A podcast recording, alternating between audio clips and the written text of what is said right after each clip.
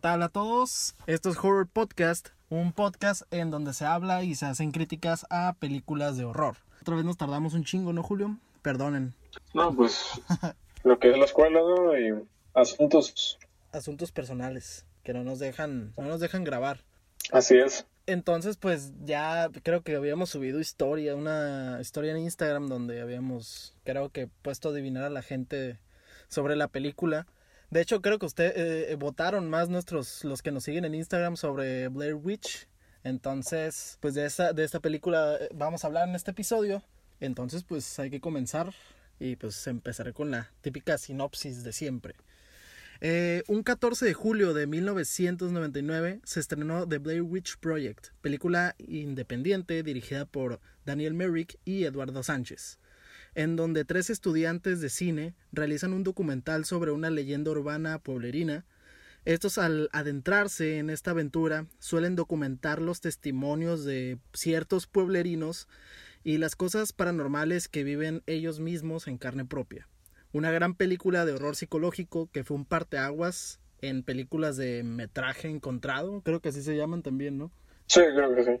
Entonces, pues sí, este, estas películas de que encuentras una pinche cinta en los escombros de algo y la reproduces y es una película mágicamente, ¿no? Este, esta película fue un parteaguas, fue es icónica hasta cierto punto, porque la película en sí pues tiene muchas fallas, creo que tiene bastantes fallas. Es una película que hasta también, hasta, vuelvo a decir, hasta cierto punto llega a ser eh, sobrevalorada, pero pues tiene puntos rescatables en, mi opinión, ¿no? Pues, por supuesto, como, o sea, tiene varios puntos, por ejemplo, diría yo, el formato, como fue tomado, es uno de ellos. Eh, y pues más, ¿no? Vamos a platicar ahorita la película, pero sí, por supuesto que se, hay cosas que resaltan. Muy bien, pues vamos a empezar con el inicio de, de la película que nos narra que una voz siniestra nos narra que en 1994 tres estudiantes de cine, Heather, Josh y Mike, entraban a un punto de realizar un documental para su tesis investigando sobre una leyenda pueblerina muy famosa. Esta leyenda resulta ser sobre la bruja de Blair. Esta leyenda nos dice que en 1785 esta, esta mujer eh, fue acusada de brujería, magia negra y cosas muy malas. Así que el pueblo ataca contra ellas y la dejan amarrada a un árbol y obviamente abandonada. Esta supongo que muere de hambre o no sé, no sé si creo que hasta la atacaron y la chingada. Y pues sí, ¿no? Los pueblerinos de dicha zona y estos comentan que estos mismos comentan, perdón, que suceden cosas paranormales e inclusive desapariciones de personas. Y bueno, estos tres estudiantes suelen comportarse algo incrédulos sobre esta leyenda urbana, así que deciden adentrarse al bosque en donde sucedió todo. Pero antes de adentrarse al bosque, ellos van a este pueblo, eh, creo que se llama Burkinsville, Simón, Burkinsville, eh, donde antes este pueblo se llamaba Blair, por eso es la bruja de Blair, güey. No puedo creerlo. Por supuesto. bueno, antes, de, antes de, esta expedición deciden ir al pueblo de Burkinsville, em, en donde entrevistan a los pueblerinos y les comentan sobre em, el caso de Rustin Parr. Este en los años 40 secuestró a ocho, niños y asesinó a siete de estos, con el pretexto de que una voz le decía que lo hiciera. Y de hecho algo así, creo que es que no me acuerdo bien, pero algo de que ponía a los niños volteando. No, un niño, creo, un niño de estos. Em, no, no, no, no, güey, fue el asesino, sí es cierto, fue el asesino, perdónenme, me apendejé bien cabrón. Este, fue el mismo asesino quien se puso de espaldas volteando a la pared y él solito fue quien se entregó a la policía. Entonces, pues está este caso y hay otro, otros casos, como ya había comentado, de que supuestamente se escuchan sonidos o, desaparecen personas. Em, entonces, pues sí, está, está, está muy raro esto. Siguiendo con esto, estos estudiantes resultan aún algo incrédulos y se dirigen a su expedición, en donde graban muchas mamadas, entre comillas, graciosas, creo que es el estereotipo de los jóvenes que nos pintaban mucho las películas en los noventas, ¿no? mucho joven pendejo, adolescente pendejo, así como graciosito, güey. Entonces. Sí, típico, pues era algo que se veía, ¿no? Era un y pues estándar. Lo trataban de plasmar así, exactamente así. Era un estándar de, de las pinches películas gringas en, en los noventas. Entonces, pasó una noche ahí porque entrevistaron a las personas. Eh, pero bueno, después de esto, de las entrevistas y todo este pedo, hacen un brindis y la chingada. Y ya al día siguiente, pues, hacen su primera expedición. Ahora sí se, se adentran al bosque. Eh, bueno, en su primera noche se escuchaban sonidos bastante extraños, pero no podían ver absolutamente nada. Es como cuando nos están metiendo al mood de que, hey, güey, algo va a aparecer, algo nos va a matar a la chingada, güey. Algo... Pero introducen de formas bien como puro sonido, ¿no? Y Sí, sí. según con unas rocas puestas en frente de su Sí, sí, eso, campaña, creo. eso es cuando despiertan. Ah, Eh, sí, ajá, sí, no la porque- misma noche. Ajá, porque en la madrugada es cuando empiezan esos sonidos bastante extraños. Eh. Bueno, al despertar, pues lograron ver que, no, no, no lograron ver a la persona, pero lograron visualizar que colocaron tres pilas de piedras alrededor de su casa de campaña, y, como dices tú, Julio, y este, y es cuando estos entran en algo de suspenso. Eh, aquí vemos cómo este trío de, de estudiantes eh, pues se quiebra totalmente por el suspenso, el miedo, como quieras decirle, güey. Eh, fuera de las mamás que logran hacer en ciertas escenas de la película, sí se ve cómo cambian totalmente su persona, ¿no? Por el miedo que los está invadiendo totalmente. Entonces, pues está cabrón. Y bueno, eh, esto empieza a empeorar por el hecho de que Josh, Heather y Mike comienzan a ponerse bastante tensos y lo único que buscan es regresar a casa, porque ya no les gustó este pedo, piensan que alguien los está siguiendo, haciendo brujería, que realmente por ahí va la cosa, pero Sí, de hecho, primero no creen que es brujería, no piensan que pueden ser pueblerinos de ahí o algo así, o, sí, no, o personas, ¿no? Ya después empiezan a ver que realmente algo mal, algo raro está sucediendo. yes, de Pero hecho, pues, cuando regresan, se toman con una sorpresa, no, no una sorpresa, con algo que los confunde bastante, ¿no? sí. No, pues está cabrón. Yo sí me cagaría. No, pues sí. Imagínate. Sí, igual. Bueno, y, la, y las cosas se empeoran muy cabrón porque pues el mapa que tenían se les extravió. Eh, pues esto logra crear conflictos entre, entre los estudiantes. Cuando se perdió el mapa, pues ya, güey, hasta se insultan y la chingada y empiezan a llorar, y a gritar. Empiezan a quebrarse Simón. cada vez más. De hecho, entran en un punto bien cabrón de desesperación de que empiezan a gritar por ayuda y la chingada. Lo horrible es que aunque ellos tengan, o sea, se les haya perdido el, el mapa, o sea, tienen el plan de, bueno, entonces vamos por el, no me acuerdo por dónde fueron primero, por el este, creo. O sea, solo hay que avanzar al este y, y resulta que parecía que estaban dando vueltas en círculos. Simón. Y pues ahí cada vez más, cada vez más se, se confundían más y, y no pueden estar bien con ellos mismos tampoco. Pues sí, todo esto es parte, ¿no? De, de, de, de lo que tenían planeado para ellos. Quién sabe quién. Tal vez la bruja de Blair. ah, Que nunca aparece a la verga.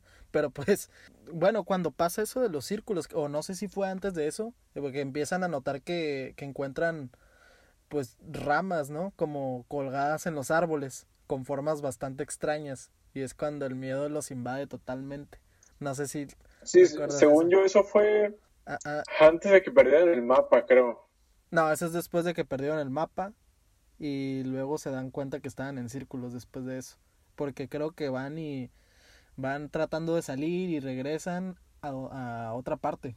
Y es cuando ven esas madres colgadas, algo así. Ah, sí, primero buscan el carro, ¿no? Simón. Y no lo encuentran. Ajá, sí, sí, sí. Bueno, eh, siguiendo, porque vamos cronológicamente. Sin éxito al poder salir, forzosamente tienen que pasar otra noche más en el bosque, en donde se encuentran, bueno, más bien se escuchan llantos y risas de niños, e inclusive una fuerza extraña mueve la casa de campaña en donde se encontraban. Esto hace que los tres salgan corriendo a la intemperie con mucho pánico. Cuando regresan al campamento notan que sus cosas fueron saqueadas y una de las mochilas tiene un fluido bastante extraño, eh, como verde creo, no más o menos. no sé si, si recuerdas esa parte que encuentra como un fluido bastante extraño en una mochila. Sí, sí me acuerdo, pero no recuerdo qué color era. Eh, Como, ajá, no sé por qué tengo el pinche slime de Nickelodeon en la cabeza, güey. ¿Sí sabes cuál? Uno verde, todo asqueroso. sí, sí, sí, sí. Sí, no sé Sí, por qué, no sé por qué tenía ese- esa madre en la cabeza, pero quién sabe. Bueno, otro día pasa y se dan cuenta que estaban caminando en círculos. Ahí es cuando, ahora sí que caminan en círculos y forzosamente tienen que volver a pasar otra noche en donde Josh hizo guardia por si otra cosa rara sucedía, ¿no? A la mañana siguiente, Josh ya no se encontraba con ellos. em, y después de esto las cosas empeoran, pues cada vez empeoran mucho más las cosas, ¿no? Eh, es donde, güey, no mames, pinche Josh no, no aparece, güey, están todos hechos mierda, ya, ya están to- todos resignados de que se van a morir en, en ese, en, en ese entonces, ¿no? Cuando Josh ya no está, que desaparece. Sí, eh, lo que es lo que es la mayoría de las películas se centra en cómo estos eh, nuestros personajes principales Se los vemos sufrir, o sea, los vemos y, y también cómo, cómo generan conflicto entre ellos mismos y es la mayoría de la película, o sea, es muy repetitiva. Simón. Sí, pero las cosas interesantes son las que ellos encuentran, ¿no? Más que nada. Sí, por supuesto. Lo que va sucediendo con cada noche, pues van incrementando e incrementando. Hasta cierto punto podría decir algo de simbolismos, ¿no? Simbolismos vudús, de brujería. Sí, Entonces, pues te, Ujú. te va adentrando este mood de que te va a salir una pinche bruja bien cabrona ahí, güey. Entonces, pues sí, pero vuelvo a repetir, al final no sale nada. bueno, sí. entonces, una de las cosas llamativas de esto es que Heather encuentra varias ramas amontonadas y dentro de estas, en- eh, pues encuentra un pedazo de la camisa de Josh. Y dentro de este pedazo de la camisa de Josh se encuentra sangre y dientes. Creo que así eran dientes, güey. Sí, que me parece que, que luego se sabe que sí es de Josh, ¿no? Creo. Simón, esa misma noche que se quedan ahí, es, eh, se encuentra, bueno, en la noche se escuchan los gritos de Josh. Sí, estos güeyes pues bien cagados de que no saben si es él o, o, o no es, o, o sea, si es o no es, pues.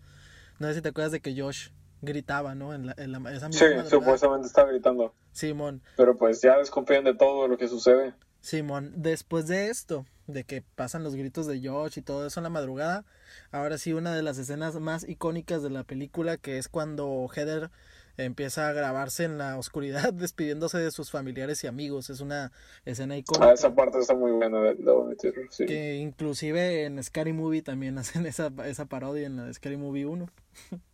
Entonces, ya, ya, ya hay conexión en nuestros episodios, güey, no mames. Porque en la- el primer Ah. episodio también.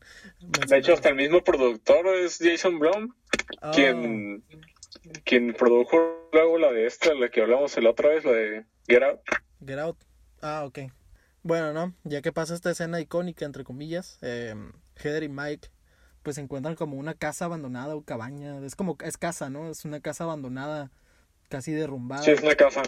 Eh, echa mierda la puta casa. Entonces entran y solo escuchan los gritos de Josh, que está pidiéndoles ayuda y estos súper desesperados buscándolo, subiendo y bajando y, y no los encuentran y de un de repente Mike desaparece.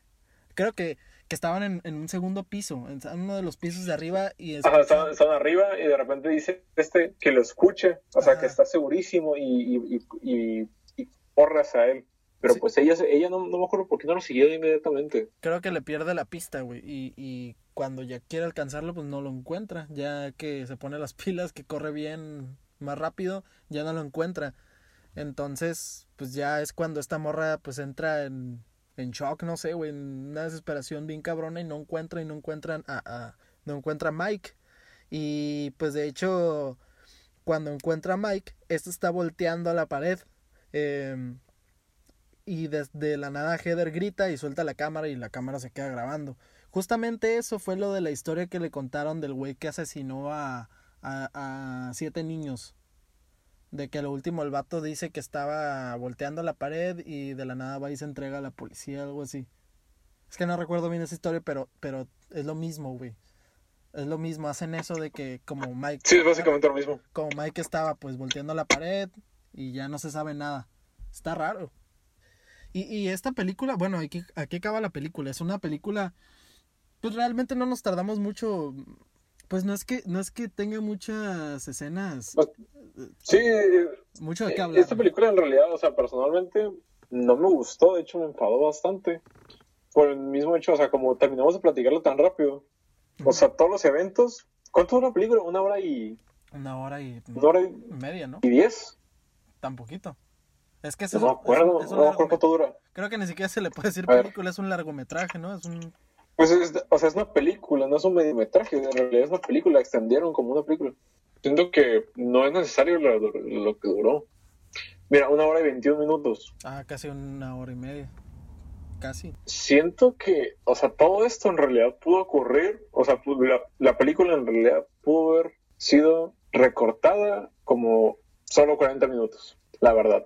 Sí. Siento que se extendieron muchísimo las escenas. La mayoría de ellas solo son, son básicamente el mismo problema, o sea, de ellos peleando y sufriendo de, entre, entre ellos. Pues sí. Lo extienden mucho. Pues sí. O sea, en sí está bien, Ajá. está bien lo que, o sea, pero ese el mayor problema es, es muy torpe la trama en sí, cómo se maneja. Simón, creo que, oh, bueno, la trama nos deja para más y e hicieron más películas que están de la verga.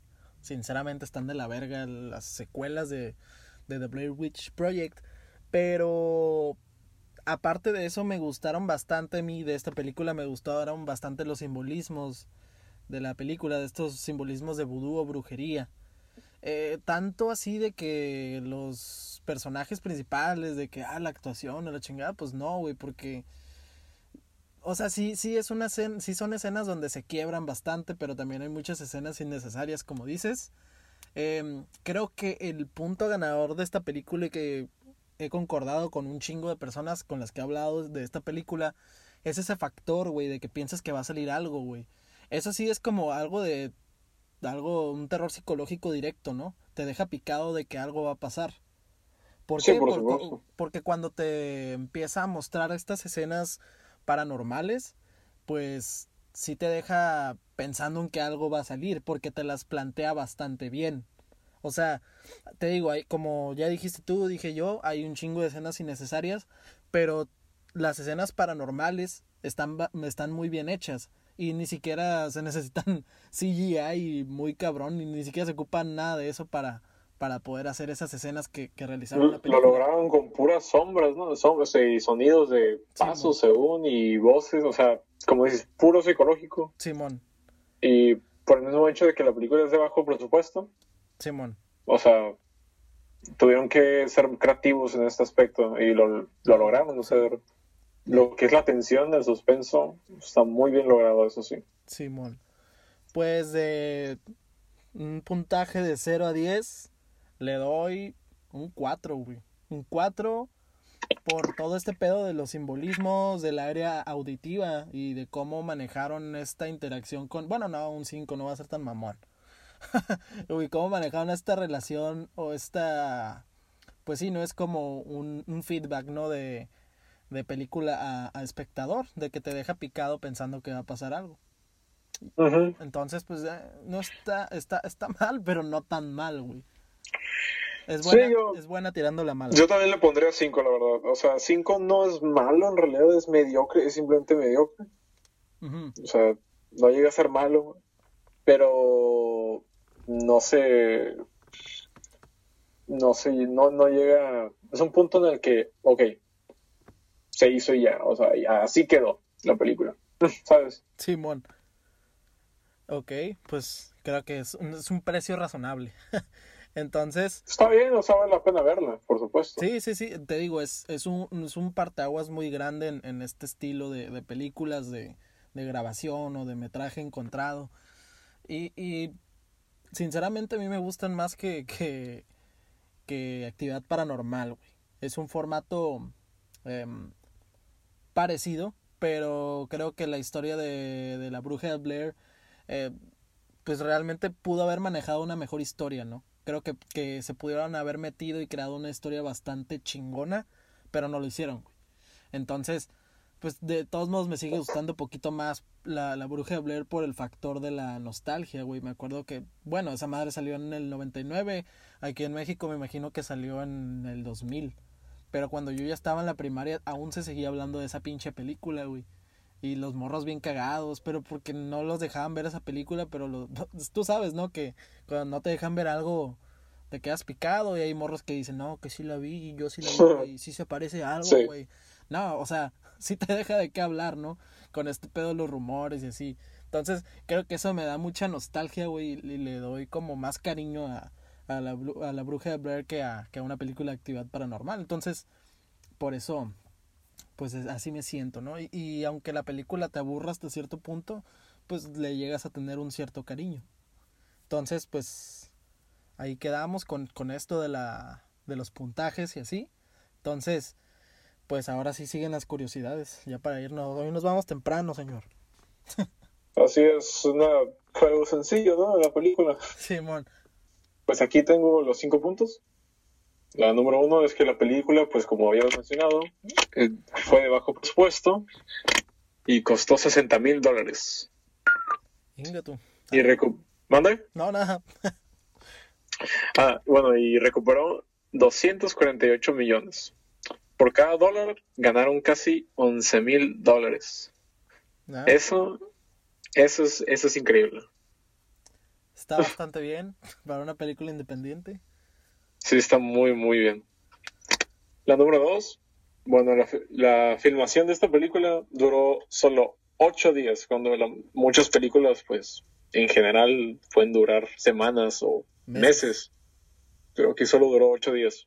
Sin embargo, la edición duró, digo, tardó en, pues, en terminarse, en terminar en ocho meses. Igual sigue siendo algo, eso creo que eso es más, más común, ¿no? La edición, que tarde Simón. eso. No, pues sí, de hecho, güey, creo que el, el, el que se llevó el trabajo más duro fue el postproductor, ¿no? Sí, yo creo que sí, la verdad. Bueno, La siguiendo. número tres es supuestamente los hechos, o sea, del- de la película toman lugar en 1994. Aunque la calidad de la grabación era mejor, esta fue degradada intencionalmente para lucir más vieja y real. Y pues sí, de- te da el feeling de que era real eh, más que y vieja, o sea, las dos lo consiguieron muy bien. Simón. La número cuatro es que la productora de la película se encargó de mantener alejados de la prensa a sus protagonistas para que corriera el rumor de que estaban muertos. Qué buen, qué buen marketing ese, ¿no? Simón, que de hecho, güey, creo que sí llegué a escuchar comentarios, sí, como también en, en internet he visto en foros, de que dicen que, que esa madre, muchos pensaban que sí era real por la campaña publicitaria que se tenía. De hecho, te lo comenté hace rato de la campaña publicitaria que tenía en internet. Entonces, creo Sí. que esto generó como ese, ese morbo o esa, esos rumores de creer bueno, el morbo de ver la película y aparte el, el esos rumores de La que curiosidad. ajá, ajá, esos rumores de que ay, güey, no mames, si fue real y la chingada. Aparte del año en que estaban, pues era un año en donde era más incrédula el mayor sector de la población, ¿no? Población el de, que no existía de la sociedad. el internet. Simón. O sea, Güey, pues esos pinches años se hizo famoso el pendejo de Carlos Trejo, güey.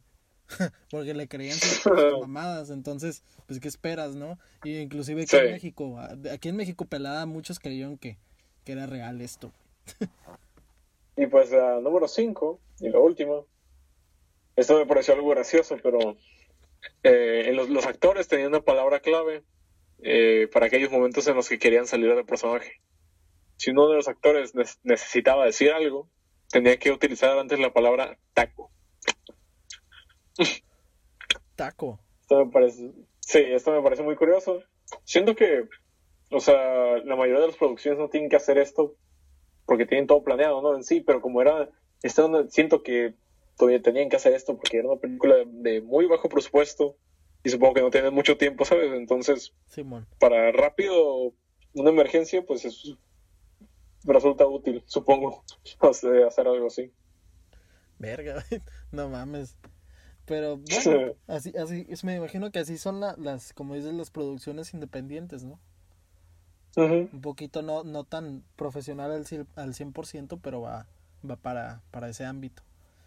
Y Sí, que sea práctico y útil. y de hecho, no sé si, si la raza que nos está escuchando vio una parodia, entre comillas, que hizo Cartoon Network con, con Scooby-Doo, en donde pues hacían una, una parodia de esta película y solo se transmitía en comerciales y pues tenía como unas cuatro o cinco partes y estaba interesante, te dejaba picado con lo que iba a suceder y está bastante cool, de hecho Julio no la vio porque nació como en el 2007, pero... No, pero, pero, pero- pero Simón, o sea, me acuerdo que, que, que, que Cartoon Network hizo esa madre y fue un total acierto. Sí te dejaba picado. Y, y se me hacía increíble, bueno, no increíble, se me hacía muy chido que hicieran referencias de estas películas a, a niños, ¿no? Entonces estaba, estaba bastante cool. O sea, Y pues, medio raro eso, pero Simón, curioso. pero pues eh, son años en donde tú podías ver, le tienes miedo a la oscuridad o escalofríos sin pedos. Entonces, ahora, ahora sí como dice la gente, ¿no? Pues generaciones de cristal, güey. Ah, la mamá. Esas son mamadas, pero bueno. Eh, entonces, pues con esto nos despedimos de, de este episodio, cuarto, quinto, ¿qué chingados es? Ah, no, quinto, güey, quinto episodio. Es el quinto, ajá, es el, Quinto. quinto. quinto episodio de Horror Podcast. Entonces, pues vamos a dejarles por Instagram otro otra encuesta para que voten qué película quieren ver en el próximo episodio. Me despido, soy Olaf Yo soy Julio. y nos vemos a la próxima. Sale. Hasta luego.